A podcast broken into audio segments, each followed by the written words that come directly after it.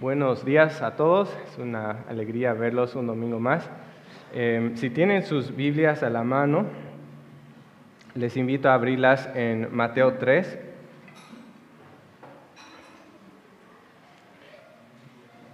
Y la semana pasada estuvimos eh, hablando sobre la vida de Juan el Bautista. Vimos que el ministerio de Juan el Bautista era el de preparar el camino del Señor y que lo hacía llamando a las personas al arrepentimiento.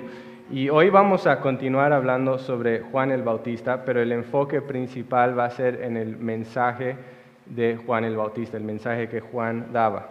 Entonces, eh, les invito a acompañarme en la lectura. Es Mateo capítulo 3 y vamos a leer a partir del versículo 7. Dice así. Pero cuando vio que muchos de los fariseos y saduceos venían para el bautismo, les dijo, camada de víboras, ¿quién les enseñó a huir de la ira que está al venir? Por tanto, den frutos dignos de arrepentimiento.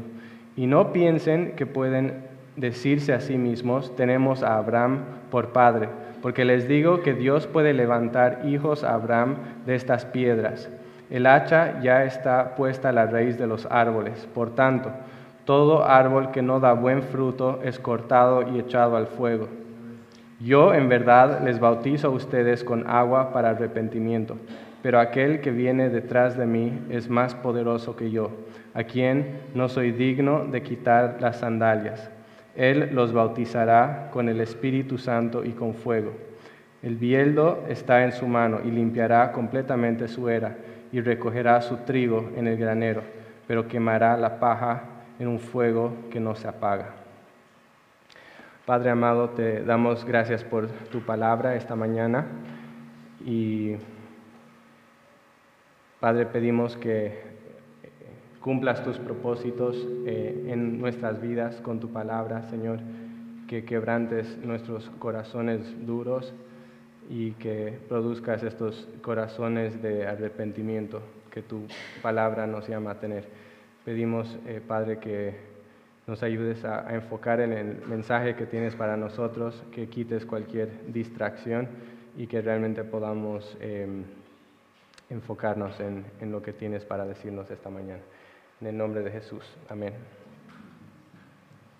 Quiero que imaginen por un momento que un día van al médico y el, el, médico detecta que tienen una enfermedad muy seria, muy severa, que todavía es curable, pero que podría llegar a ser mortal. ¿Cómo se sentirían ustedes? ¿Qué pensarían si el médico por miedo de, tu reacción, por miedo a, cómo tú podrías reaccionar a esta noticia, decide no informarte acerca de tu problema. ¿Cómo te sentirías? ¿Cómo te sentirías años más tarde cuando te enteras de que este médico conocía tu condición, que tenía una, una cura para tu enfermedad, que podría haberte salvado, pero que por su cobardía de tu reacción decidió no decirte y ahora es demasiado tarde.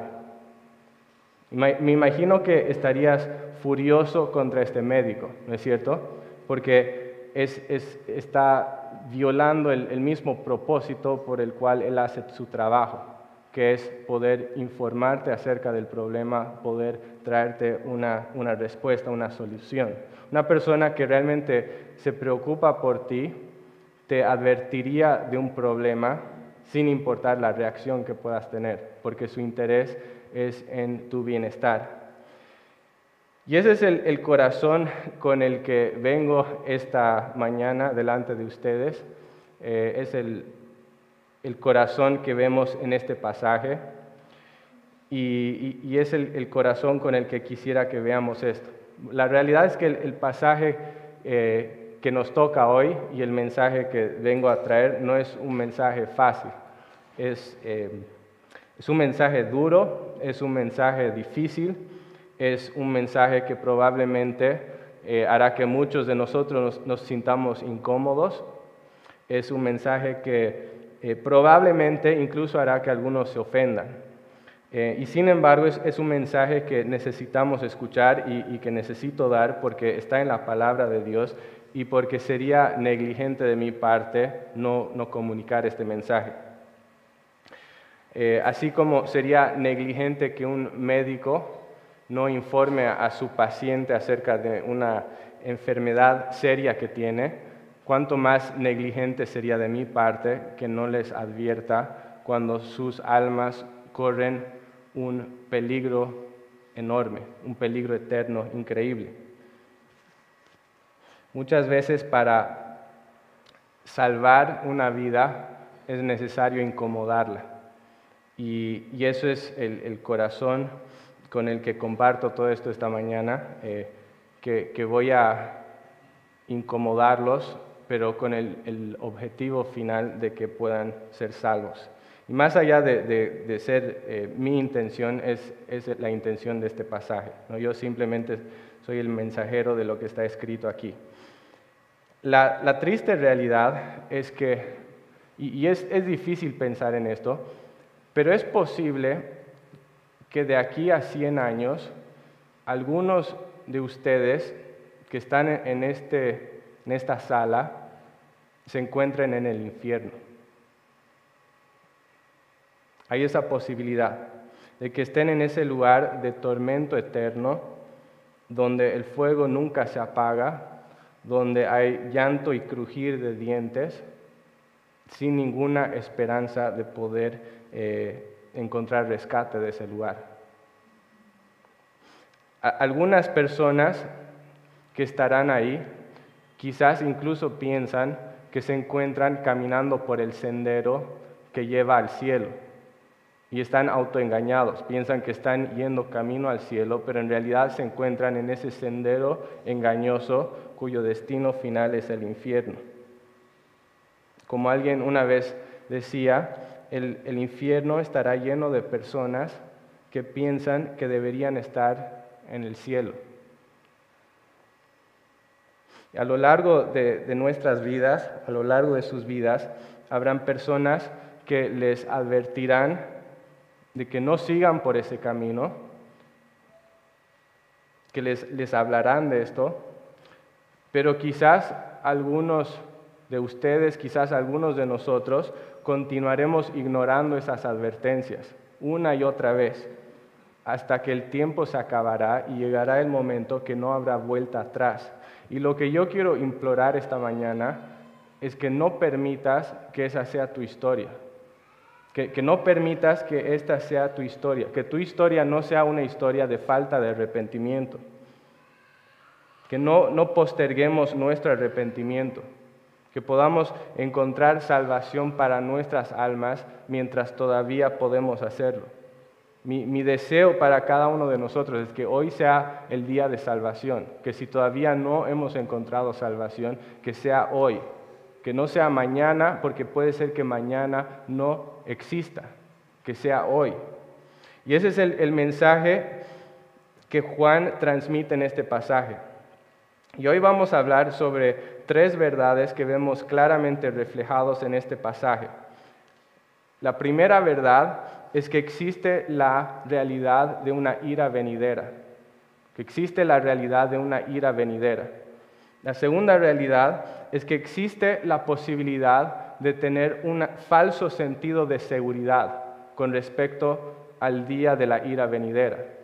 Y la tercera realidad es que a la luz de esas dos verdades necesitamos huir de la ira venidera de la forma que Dios ha establecido en su palabra. Entonces vamos a empezar con la primera realidad y es que existe la realidad de una ira venidera. Y esta, esta verdad la vemos claramente reflejada en el versículo 7 cuando Juan el Bautista exhorta a los fariseos y a los saduceos sobre la necesidad de huir de la ira venidera. Si Juan hace esa advertencia es porque claramente existe la realidad de que habrá una ira venidera. Si no existiera esa realidad, si no hubiera esa posibilidad, no tendría sentido que él esté advirtiendo a las personas. Pablo, el apóstol Pablo en, en Romanos 1.18 dice, que la, que la ira de Dios se revela desde el cielo contra toda impiedad e injusticia de los hombres que con injusticia restringen la verdad. ¿Alguna vez te pusiste a pensar en eso? ¿Alguna vez te, te pusiste a pensar en el hecho de que el Dios de la Biblia no solo se manifiesta en amor, sino que también se manifiesta en ira? ¿Alguna vez te pusiste a pensar en eso? La verdad es que es una de esas realidades que muchas veces no nos gusta pensar. Eh, generalmente nos gusta pensar en Dios como ese abuelito en, el cielo con la barba y, que, que, es puro, pura ternura, que nunca se ofende de nada, que nunca manifiesta su ira. Pero esa no es la imagen de Dios que se nos presenta en la Biblia. Es, verdad que la Biblia habla de Dios como un Dios de amor y que es un, un, amor más vasto, más profundo, más ancho de lo que jamás podríamos entender. Pero la realidad es que la Biblia también describe a Dios como un Dios santo, un Dios puro, un Dios sin mancha. Y en su santidad Dios debe oponerse a lo malo. Si no se opusiera a lo malo, no sería un buen Dios. Es un Dios que se opone a lo malo, que se, opone a todo aquello que atenta contra lo que Él ama, siendo lo, primero en la lista su propia gloria. Y por eso la ira de Dios se enciende contra la humanidad pecadora. ¿Te das cuenta de, la, seriedad de eso? ¿Te das cuenta de la seriedad de tu pecado? Que tu pecado es tan odioso a los ojos de Dios que provoca su santa ira, que tu pecado te pone en un peligro eterno. ¿Te das cuenta de eso? La verdad es que nosotros como pecadores tenemos la tendencia a, minimizar nuestro propio pecado. Tenemos la tendencia a decir que nuestro pecado no importa, que no es la gran cosa. Pero eso no es lo que vemos en la Biblia. Según la Biblia, Dios se opone de manera total y de manera vigorosa a la maldad de las personas. Ese, pecado que tal vez para nosotros es tan pequeño, es tan serio a los ojos de Dios, que nos hace merecedores de una condenación y de un castigo eterno. Y por eso es tan necesario el llamado que Juan el Bautista hace en este pasaje, de huir de la ira venidera, de huir de la ira venidera. La, ira de Dios está a punto de ser derramada sobre la humanidad pecadora. Y al menos de que nosotros sigamos el llamado de Juan de huir, nosotros también seremos consumidos en esa ira. Y por eso es, tan importante prestar atención a lo que se dice aquí. La pregunta es, ¿cómo hacemos eso? ¿Cómo huimos de esa ira venidera? Y antes de, de responder esa pregunta, quisiera señalar que hay una realidad muy peligrosa. Y, la realidad es que es, perdón, es, una, es una realidad que puede impedir que realmente veamos la necesidad y la urgencia de huir de la ira venidera. Y es el, segundo punto del, del, mensaje esta mañana, y es que es posible vivir con un falso sentido de seguridad con respecto a la ira de Dios, que es posible vivir con un falso sentido de seguridad. Hace algunos años estaba viendo unas noticias y, había una trágica historia de una muchacha que tuvo un accidente haciendo salto en cuerda bungee. No sé si ustedes alguna vez han visto esos saltos, pero básicamente consiste en que una persona eh, se, se tira hacia abajo desde una altura muy alta con una enorme cuerda elástica. La idea es que, tiene un lado atado a sí mismo, el otro lado atado a algo en la, altura, se tira de la altura y esa cuerda tiene que impedir que la persona choque o impacte contra el suelo. La cuerda, cuando la persona se tira desde la altura, la cuerda se va estirando hasta que finalmente detiene la caída y después vuelve a subir y después vuelve a caer y, sigue subiendo y bajando hasta que la, energía de esa caída inicial eh, se, agota y la persona queda inmóvil. En, el caso de esta historia que yo veía, la muchacha estaba saltando desde un puente muy alto Y ella fue, se, puso el arnés y, se ató la cuerda, hizo todo, se tiró hacia el precipicio, pero la, caída nunca se detuvo, la, velocidad nunca se fue desacelerando. Y resulta que lo que pasó es que las personas que estaban ayudándola, que estaban encargados de esto, le pusieron, le ataron la cuerda a ella, pero se olvidaron de sujetarlo al otro lado, al puente. Y entonces no había nada que, detenga esta, e, esta caída. Esa historia es una ilustración de una falsa esperanza. A eso me refiero cuando hablo de una falsa esperanza. Esta muchacha estaba confiando en que esa cuerda le iba a sostener. Ella estaba confiando en que esa cuerda iba a frenar la caída. Pero era una confianza mal puesta. Porque ella estaba confiando en una cuerda que no estaba anclada a nada. Estaba confiando en una cuerda que no era capaz de salvar su vida. Aunque ella ponía toda su esperanza en eso. Y la Biblia advierte y enseña que al igual que esa muchacha, es posible que nosotros vivamos nuestras vidas con un falso sentido de seguridad. Es decir, que pensemos que estamos a salvo de la ira de Dios cuando la realidad es que no es así. Nos sentimos seguros de que nosotros no estaremos bajo la ira de Dios, pero es una, es una seguridad falsa. La realidad es que no estamos bien delante del Señor. En este pasaje las personas que estaban viviendo con una falsa esperanza eran los fariseos y saduceos. El pasaje indica en el, versículo 7 que cuando Juan vio que muchos de los fariseos y saduceos venían para el bautismo, les dijo, camada de víboras, ¿quién les enseñó a huir de la ira que está al venir?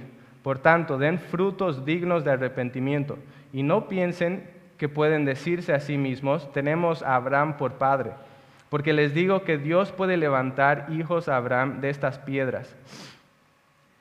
El hacha ya está puesto a la raíz de los árboles, por tanto, todo árbol que no da buen fruto es cortado y echado al fuego. ¿Quiénes eran estos fariseos y saduceos? En esencia, los fariseos y los saduceos eran las personas religiosas de ese tiempo. Los, fariseos eran las personas que estudiaban minuciosamente la ley del Señor. Eran las personas que enseñaban que las personas tenían que obedecer la ley del Señor. Eran las personas que incluso construían una cerca de reglas humanas alrededor de la ley del Señor para proteger que no caigan en pecado. Esos eran los fariseos. Y por otro lado, los saduceos eran las personas que en ese tiempo tenían autoridad sobre las actividades del templo. Si alguien, si, podríamos pensar quién sería salvo de la ira de Dios, probablemente diríamos, si, alguien está a salvo, son los fariseos y los saduceos. Ellos son los religiosos. Y, vemos que ellos mismos tenían esa confianza de, de, que ellos estaban a salvo de todo esto. Lucas 7:30 nos aclara que, estos fariseos y saduceos no fueron donde Juan el Bautista para ser bautizados. Ellos fueron simplemente para, para, mirar lo que estaba pasando y para evaluar lo que Juan estaba haciendo. Y lo que eso nos muestra es que ellos no veían su necesidad de arrepentimiento. Según ellos, ya estaban a salvo. Ellos no tenían ningún tipo de, de peligro de la ira de Dios. Y sin embargo, lo que vemos acá es que Juan los confronta en su falsa seguridad. Les muestra que la, seguridad que ellos tenían era una seguridad falsa. Era una seguridad que al igual que esa cuerda de esa muchacha no podía sostenerlos. Les muestra que están en peligro de ser consumidos en la ira de Dios. Y eso es lo que vemos cuando Juan les dice, camada de víboras, ¿quién les enseñó a huir de la ira que está al venir? ¿De dónde venía esa falsa seguridad de los fariseos y saduceos? según este pasaje vemos que su, falsa seguridad venía de dos lugares principalmente. En primer lugar, venía de su religiosidad. Venía de su religiosidad. Como expliqué hace un momento, estos hombres eran conocidos por su rigurosidad religiosa. Estos hombres vivían para su religión.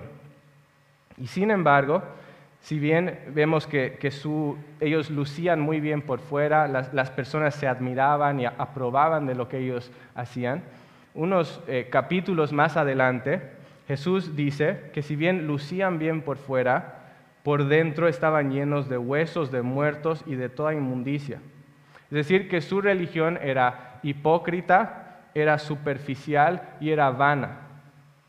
Estos hombres, en lugar de reconocer que su moralidad no alcanzaba el estándar perfecto que Dios demanda, seguían sintiéndose orgullosos en sí mismos y ese orgullo impedía que puedan ir a Cristo para salvación.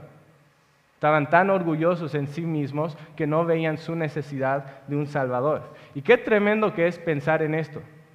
Qué tremendo pensar que nuestro orgullo y que nuestra religiosidad podría ser el obstáculo principal para que nosotros encontremos salvación en Cristo. El obstáculo principal para que podamos entrar al reino de los cielos. Pero además de, su religiosidad, vemos que hay una segunda cosa que lleva a un falso sentido de seguridad en la vida de los fariseos y saduceos, y era su nacionalidad. Y vemos que después de, darles una fuerte llamada de atención, Juan les dice en los versículos 9 y 10, dice, y no piensen que pueden decirse a sí mismos, tenemos a Abraham por padre, porque les digo que Dios puede levantar hijos a Abraham de estas piedras. El hacha ya está puesta a la raíz de los árboles. Por tanto, todo árbol que no da buen fruto es cortado y echado al fuego. Los, judíos muchas veces daban por sentado que por ser descendientes de Abraham ya eran parte del pueblo de Dios, que pertenecían al pueblo de Dios y que todas las bendiciones, todas las promesas que Dios había prometido a Abraham y a sus hijos se aplicarían también a ellos. Incluso habían eh, judíos que enseñaban que Abraham se mantenía eh, como en guardia al lado de la puerta del infierno, asegurando que ningún judío pase por esas puertas, asegurando que ningún judío podía pasar a la condenación eterna. Eso es lo que muchos judíos creían. Ellos tenían su confianza en esto. Pero esa seguridad que estos hombres tenían era una seguridad real. Esta seguridad era algo verdadero. Realmente podían confiar que simplemente por su herencia judía eran inmunes de la ira de Dios.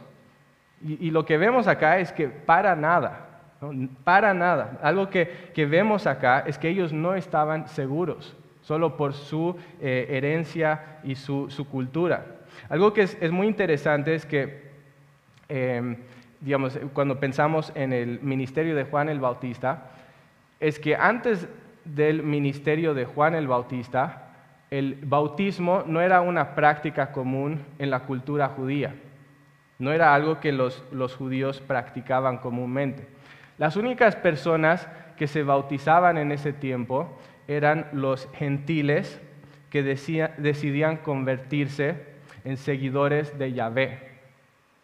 Es decir, cuando un gentil quería hacerse judío, se sometía a algún tipo de ritual de bautismo. Lo que es interesante acá es que cuando vemos el ministerio de Juan el Bautista, ¿a quién está bautizando? No es a los gentiles, es a los mismos judíos. ¿Y por qué? ¿Qué es lo que Juan está diciendo? ¿Qué es lo que está dando a entender cuando practica este ritual, digamos, que generalmente es para los gentiles, en el mismo pueblo judío? Lo que Juan está mostrando aquí es que el pueblo de Dios, o sea, los judíos, no estaban actuando realmente como el pueblo santo del Señor, que necesitaban arrepentirse, que básicamente los está tratando como si ellos fueran gentiles. ¿no? Entonces e, está mostrando que no están en una posición tan segura como ellos creen. Más adelante en el Nuevo Testamento, en Romanos, por ejemplo, en Gálatas, se nos dice que no todos los descendientes físicos de Abraham realmente son eh, descendientes espirituales. Y por otro lado nos muestra que los gentiles que realmente han, eh, Em, han conocido esta fe, comparten la misma fe de Abraham, ellos sí son hijos eh, espirituales de Abraham, que tienen las promesas que fueron dadas a Abraham, se aplican a ellos. Pero los judíos no, no heredan esas promesas simplemente por el hecho de ser judíos. Los, los fariseos y los saduceos no debían imaginar que estaban a salvo simplemente porque habían descendido físicamente de Abraham. El hacha ya estaba puesta a la raíz de los árboles, el juicio estaba cerca, y como dice Juan el Bautista, todo árbol que no daba buen fruto sería cortado y echado al fuego, sin importar la familia o el lugar de nacimiento de una persona. ¿Cómo podemos nosotros caer en ese mismo error de los fariseos y los saduceos hoy en día? ¿Cómo podemos nosotros vivir con un mismo sentido de falsa seguridad? ¿En qué, sentido podríamos nosotros quizás sentir que estamos a salvo de la ira de Dios cuando la realidad es que no es así? Hay, mucho que podríamos decir en cuanto a esto, pero quisiera brevemente señalar tres mentiras que son muy comunes hoy en día que pueden llevar a las personas a vivir con un falso sentido de seguridad con respecto a, la, ira venidera. La primera mentira es que puesto que Dios es bueno, no condenará a nadie al infierno. Que puesto que Dios es bueno, no condenará a nadie al infierno. Eso es una mentira.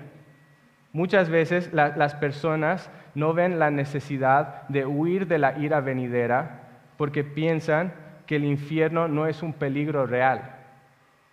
Muchas veces las personas piensan que Dios es demasiado bueno como para derramar su juicio contra alguien. Y si, eso es lo que piensas en algún sentido, quiero decirte que el Dios de tu imaginación no es el Dios que se nos presenta en la Biblia. Como dijimos antes y como vemos en este pasaje, el Dios de la Biblia no es solamente un Dios de amor, sino también un Dios de justicia y de santidad. Es un Dios que se opone vigorosamente al mal y que derrama su ira contra quienes lo merecen.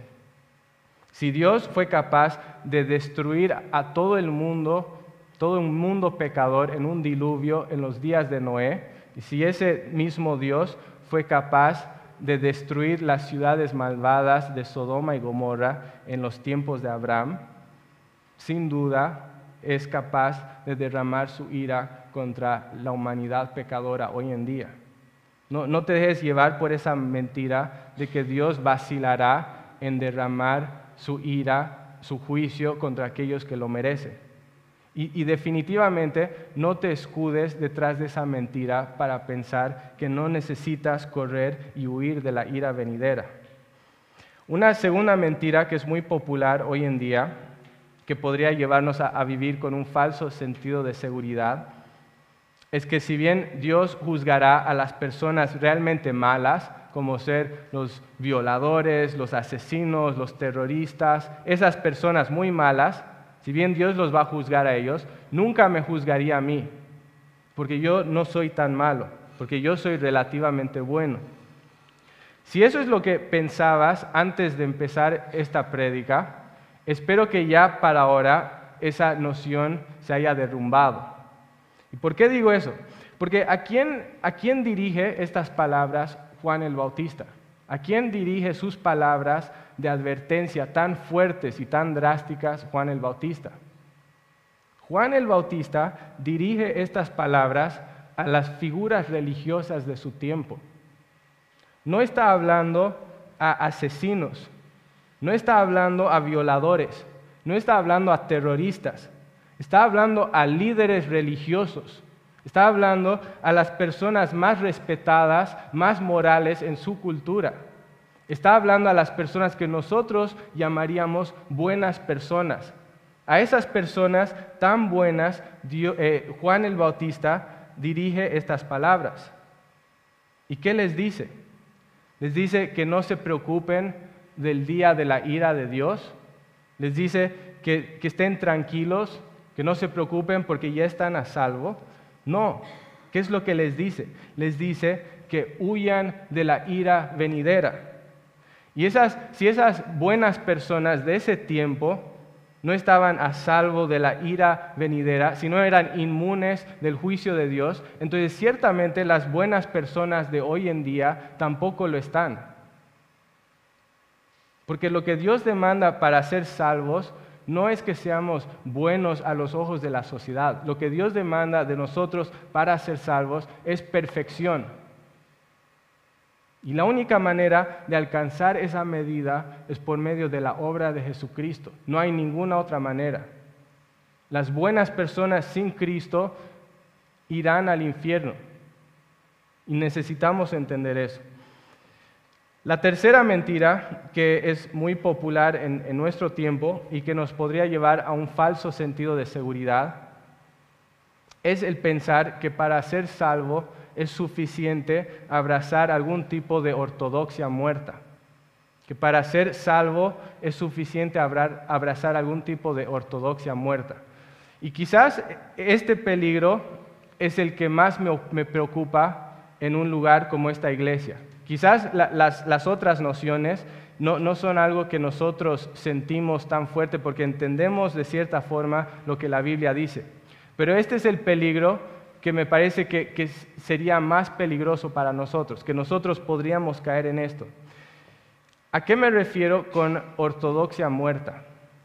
Me refiero a tener una correcta teología que no cambie en lo más mínimo mi vida. Es una teología correcta que carece totalmente de vida espiritual. Muchas personas se sienten seguros respecto a la ira venidera simplemente porque conocen las doctrinas correctas y porque pueden explicarlas con facilidad. Hay muchas personas que se sienten seguras en cuanto a la ira de Dios simplemente porque en algún momento de su vida hicieron algún tipo de profesión de fe, porque se bautizaron, porque asisten a la iglesia o por alguna otra cosa como esa. Pero cuando miras la vida de esta persona, hay muy poca evidencia de vida espiritual. No hay mucha obediencia a Cristo. No hay mucho interés en la palabra del Señor. No hay mucho amor. No hay mucho arrepentimiento. ¿Será que estas personas están a salvo simplemente porque conocen las doctrinas correctas y porque hicieron algún tipo de profesión de fe? No, hermanos, no, no es así. Fíjense nuevamente el versículo 10. ¿Qué les dice Juan a estas personas? Les dice que el juicio de Dios está a punto de venir, pero que los que hicieron alguna profesión de fe no necesitan preocuparse independientemente de cómo viven, que no importa cómo viven, mientras hayan hecho alguna profesión de fe, están a salvo. No es lo que este pasaje dice, ¿no es cierto? ¿Qué es lo que dice el versículo 10? Dice, el hacha ya está puesta a la raíz de los árboles. Por tanto, todo árbol que no da buen fruto es cortado y echado al fuego. ¿Vieron eso? Es tremendo ese pasaje. Lo que Dios tomará en cuenta en el día del juicio final no es la profesión de fe, lo que Dios tomará en cuenta es el fruto. Es el fruto digno de arrepentimiento. En esa época, los agricultores muchas veces al, finalizar una cosecha, lo que hacían era pasearse a, través de los árboles e identificar los árboles que no daban fruto. A esos árboles generalmente los cortaban, los talaban. ¿Y por qué? Porque tenía que sacar ese árbol porque quitaba los nutrientes de los otros árboles. Tenían que quitarlo para dar lugar a un, árbol que daría fruto.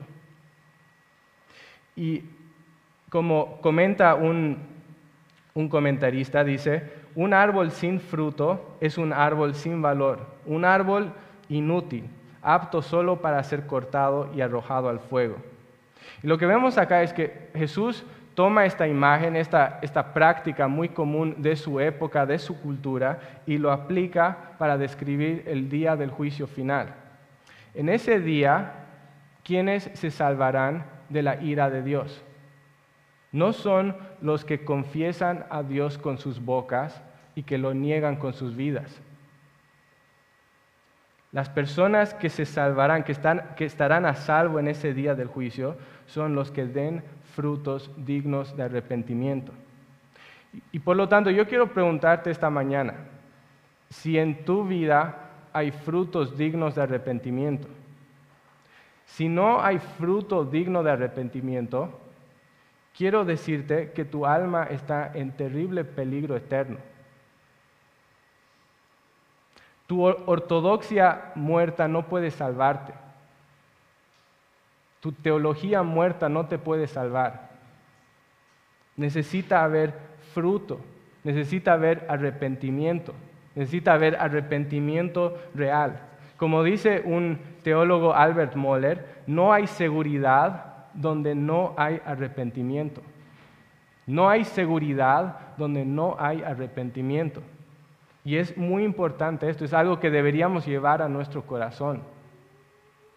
Y con eso Juan, al, hablar estas cosas muy fuertes, no está diciendo que somos salvos por nuestra obediencia, no está diciendo que somos salvos por nuestra moralidad. La Biblia es muy clara que somos salvos únicamente, tan solamente mediante la fe en Jesucristo y en su obra completa y perfecta.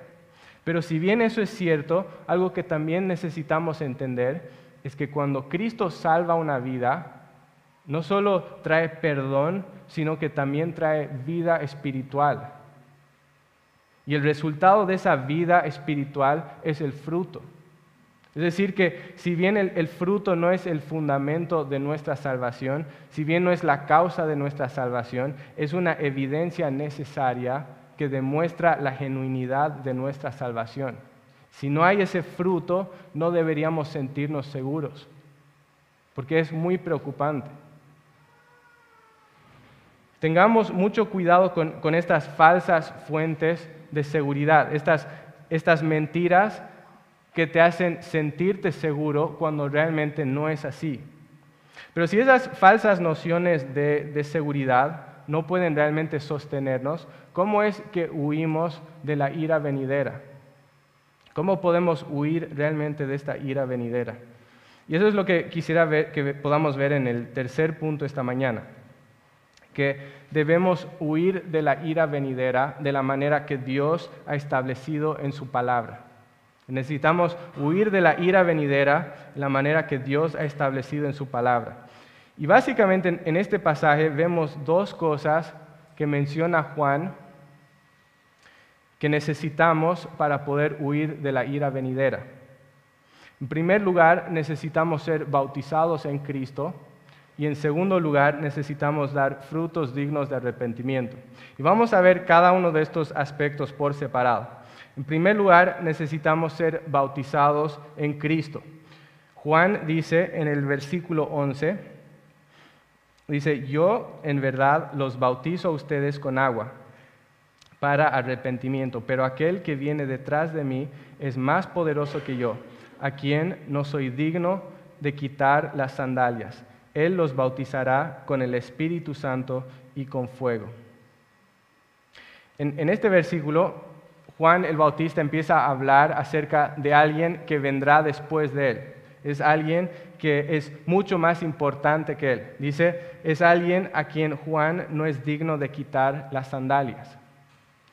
Si nos ponemos a pensar en todas las tareas, eh, todas las posibles tareas que un esclavo podía hacer, el desatar las sandalias de una persona era considerado la tarea más, más baja, la tarea más humilde. Y lo que Juan dice acá es que esa persona que viene después de él es tan importante, es tan grande, es tan, tan, tan inmenso que dice, yo no soy digno ni siquiera de hacer la, tarea más humilde por Él, porque Él es tan grande y yo soy tan pequeño. ¿Quién es esa persona de la cual Juan está hablando aquí? Juan está hablando acerca del Señor Jesucristo y está hablando acerca de su obra redentora. Cristo es el que nos salva de esa ira venidera. Cristo es el que nos salva de esta ira venidera. La ira de Dios estaba a punto de caer sobre nosotros por nuestro pecado, pero Cristo en su amor, en su gracia, vino a esta tierra, tomó la amarga copa de la ira de Dios que nosotros merecíamos, para que esa, esa copa quede agotada, para que nosotros no tengamos que recibir esa ira, para que esa ira no sea derramada sobre nosotros.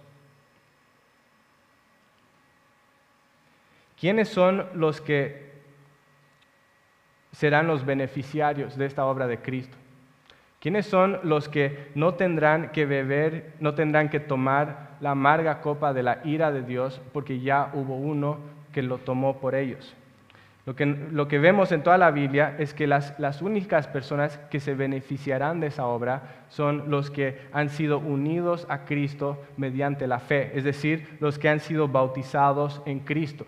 Ahora, hay que tener un poco de cuidado cuando hablamos de esto, porque cuando Juan habla de la realidad de ser bautizados en Cristo, no está simplemente hablando del bautismo en agua, no, es el, el punto, está hablando de algo mucho más profundo. Lo que Juan está hablando acá es sobre una realidad espiritual más profunda. Y es, importante que entendamos eso, porque la realidad es que alguien podría ser bautizado en agua sin nunca experimentar realmente y necesariamente la realidad espiritual de la que Juan está hablando aquí. La palabra bautismo significa literalmente en el original sumergir. Y, el bautismo de Juan vemos que era una sumersión en agua que representaba el lavamiento del pecado. Pero en contraste con eso, el bautismo de Jesús era un bautismo espiritual. Era un, bautismo mediante la cual las personas eran sumergidas o unidas en Cristo y por medio de la cual heredaban todos los beneficios de su muerte sacrificial. Es un bautismo con el Espíritu Santo, porque el Espíritu Santo viene a la vida de todo aquel que ha nacido de nuevo en Cristo y es un bautismo con fuego, porque a lo largo de la Biblia el fuego representaba la purificación.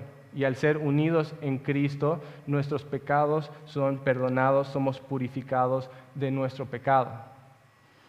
El ministerio de Juan era el de llamar a las personas al arrepentimiento, pero el ministerio de Jesús es el de llevar a cabo esa obra por medio del cual se garantizaría el perdón de pecados para aquellos que se arrepentían. Y por lo tanto vemos que el, bautismo de Juan y el bautismo de Jesús no son exactamente la misma cosa, pero al mismo tiempo están inseparablemente ligadas, no, son separables. Más adelante vemos que, los cristianos tomarían esa misma, el mismo simbolismo del bautismo para representar cómo mediante la fe morimos a nuestra, nuestra vieja naturaleza y nacemos y resucitamos a una nueva naturaleza en Cristo donde nuestros pecados son limpiados.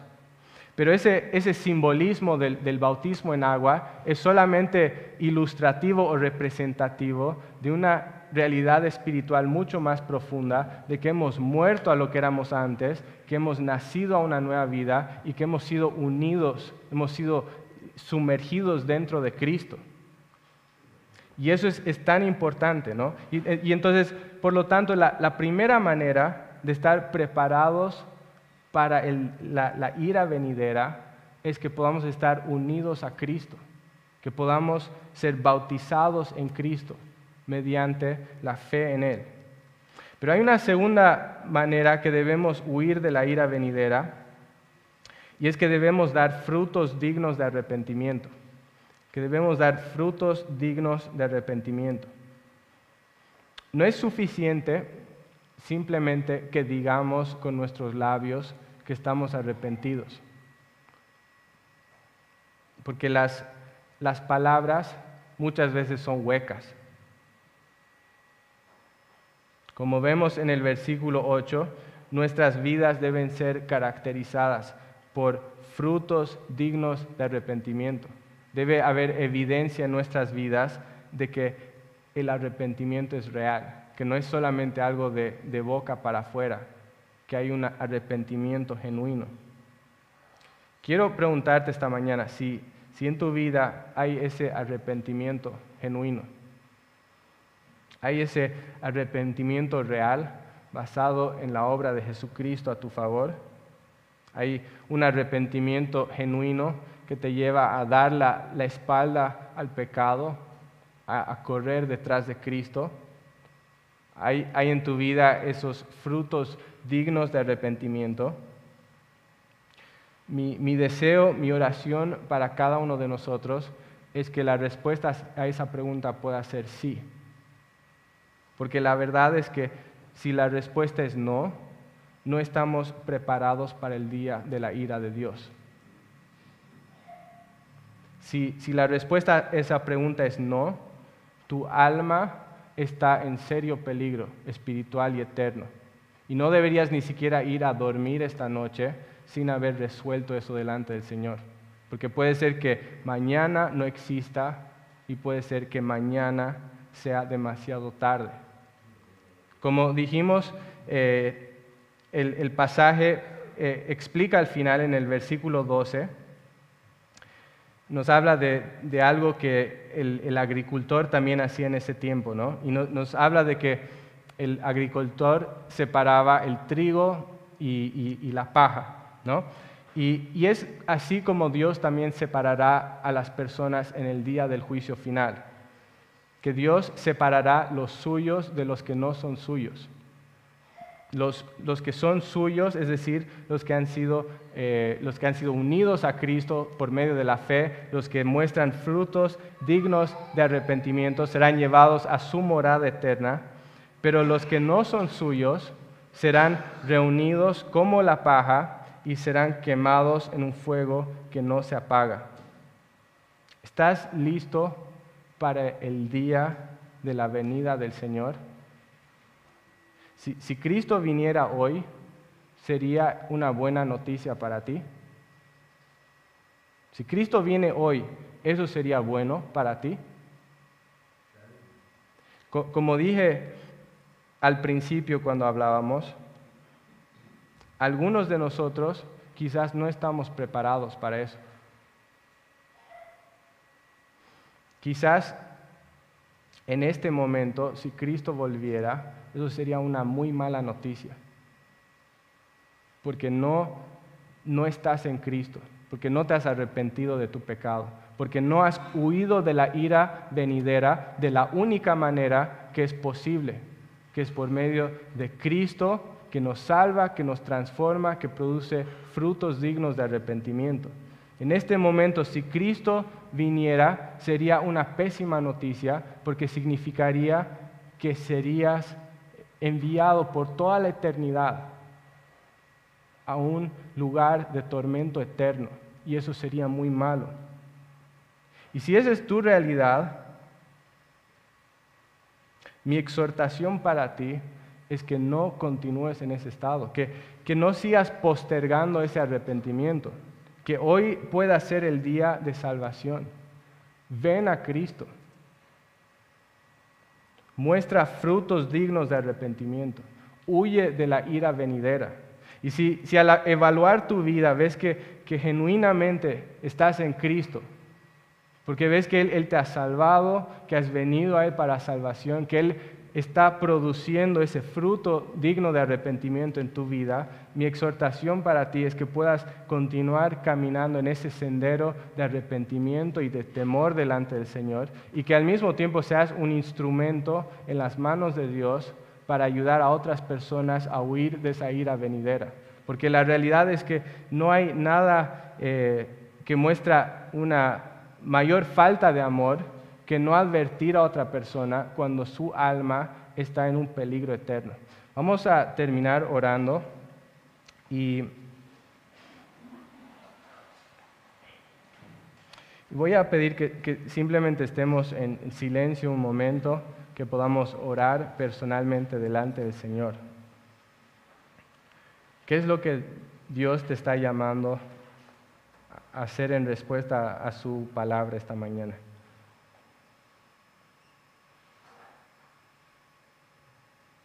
Quizás algunos de ustedes nunca han entregado sus vidas a Cristo, han estado viviendo en rebeldía al Señor Jesucristo, han sido como esas personas buenas, como esos fariseos que vivían en una falsa seguridad, pero que están en un peligro eterno. Y si ese es tu, tu caso, esta mañana te, te ruego que dejes a un lado tu orgullo, que deseches tu orgullo, porque tu orgullo te puede condenar al infierno. Que puedas en humildad venir delante del Señor y, y decir, Jesús, soy pecador, merezco una condenación eterna y mi única esperanza eres tú. Que puedas pedir que Cristo te salve, que sea tu Salvador, que sea tu Señor, que te dé de su Espíritu y que con el poder de, su Espíritu te ayude a vivir para Él y a dar esos frutos de arrepentimiento. Es, la invitación que la Biblia, que Cristo te hace esta mañana. Y quizás algunos simplemente están en, en, un estado donde han empezado a creer alguna de estas mentiras, quizás has em, empezado a ser permisivo con el pecado o has caído en alguno de los errores que hemos hablado. Que, sea también un tiempo de arrepentirte de eso.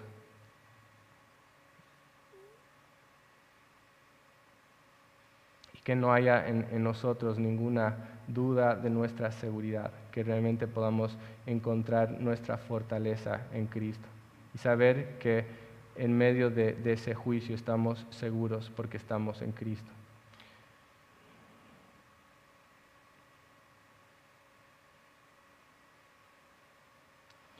Padre amado, te, te damos gracias por tu palabra, Señor, que confronta que advierte, pero que también sana, Padre. Y, pido que cada uno de nosotros, Señor, eh, podamos realmente ser buenos oidores de tu palabra, Señor. Que, que confrontes nuestras vidas, Señor. Que nos ayudes a ver dónde estamos realmente. Que podamos examinar con honestidad nuestras vidas. Y Padre, te damos gracias porque todavía nos extiendes tu misericordia, tu gracia. Te damos gracias porque aunque no lo merecíamos, Cristo vino a tomar la amarga copa de la ira para que nosotros no tengamos que beberla. Y, Padre, pedimos que, que realmente podamos alabarte por eso, que podamos refugiarnos solamente en Cristo, porque no hay ninguna esperanza fuera de Él. Todo esto, Padre, oramos y, pedimos en el nombre de Jesús. Amén.